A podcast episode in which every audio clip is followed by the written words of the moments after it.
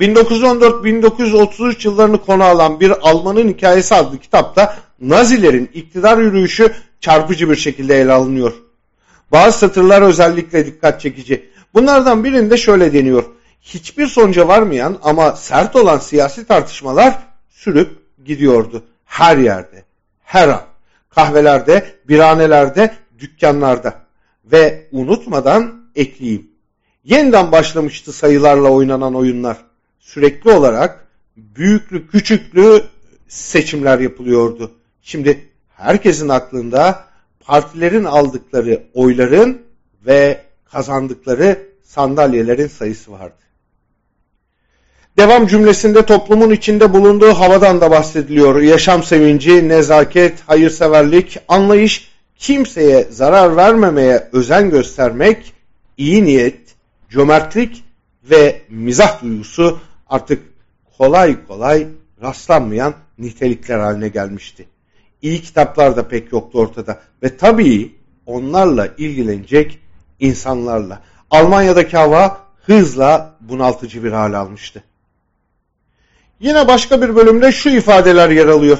Sosyal demokratlar 1933'teki seçim mücadelesini dehşet verecek kadar aşağılayıcı bir tarzda Nazilerin sloganlarının arkasına takılıp kendilerinin de ne kadar milli olduklarını vurgulamaya çalışarak geçirmişlerdi. Evet, CHP lideri Kemal Kılıçdaroğlu herkesi ekrana kitledi. O önemli açıklamadan ise çıka çıka başörtüsü çıktı. Olmasın elbette ama bugünün Türkiye'si itibariyle ülkede bir türban sorunu da yok. Yıllardır muhalefetin uyguladığı bu teknik tıpkı Sebastian Hefner tarafından kaleme alınan o günlerin Almanya'sını çağrıştırmıyor mu? Almanların yaşadıklarının bir kopyasına benzemiyor mu?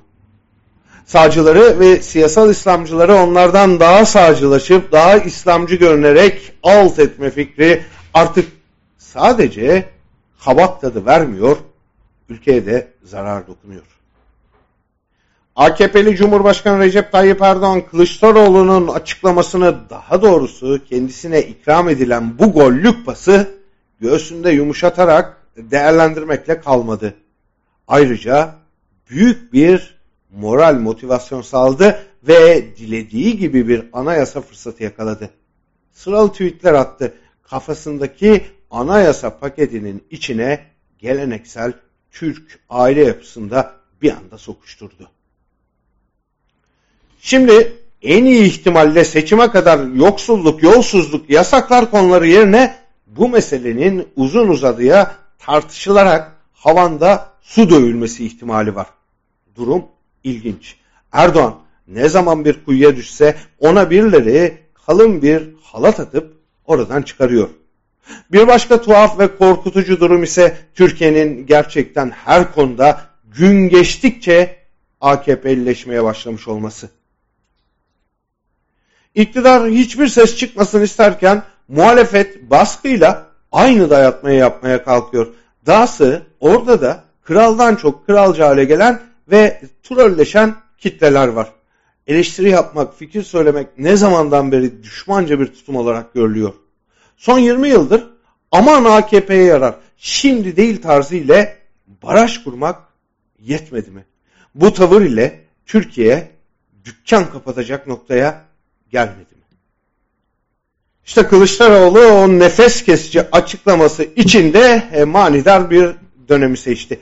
Aynı gün müzisyen Onur Şener istek parçası çalmadı diye vahşice katledilmişti. Ertesinde büyük sansür yasasının maddeleri meclisten geçmeye başladı.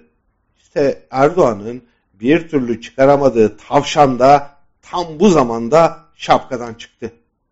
Gerçekte yaşam tarzına, inanç anlayışına, siyasi fikirlerine müdahale nedeniyle son 20 yıldır acı çeken, kendini yalnız hisseden ve kaygı duyan bir kesim var.